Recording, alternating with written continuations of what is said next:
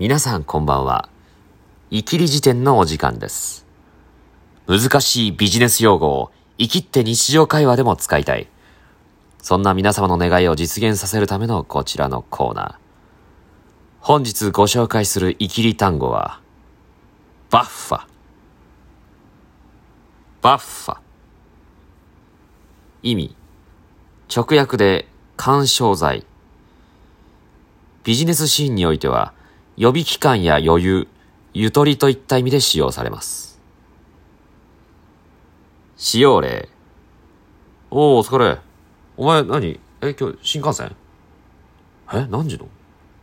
え、もう6時だぞ、お前。え、え急げ、急げ、お前。全然時間ないじゃん、お前。うわ、マジか、お前。6時？え、お前。全然バッファねえじゃん、お前。え？えー、バッファねえよ、お前。バッファ全然ないよ、それ、お前。え、だって、今から駅ええ、直接行くの？は？いや、それは無理だろ。いや、お前、それ、それはお前バッファなさすぎだろ。お前、お前、マジ？いえ？それはバッファなさすぎだよ。で、いや、帰ってシャワー浴びて、それは無理だろ。それお前全然バッファねえよ、お前。お前、お前オリンピックかっつの、お前。全然バッファねえの？お前、バッファ会長かっつの、お前。お前、こいつ。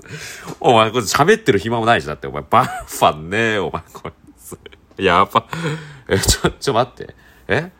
肩幅なんか合ってなくね？それ。何？あれ、あ、ジム行ってんの？最近。あ、お前、パツパツじゃん、お前。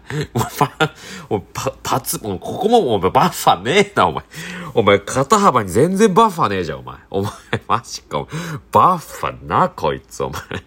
お前、バッファなしサラじゃん、お前。スキージャンプの、お前。バッファなしサラ、お前。こいつね。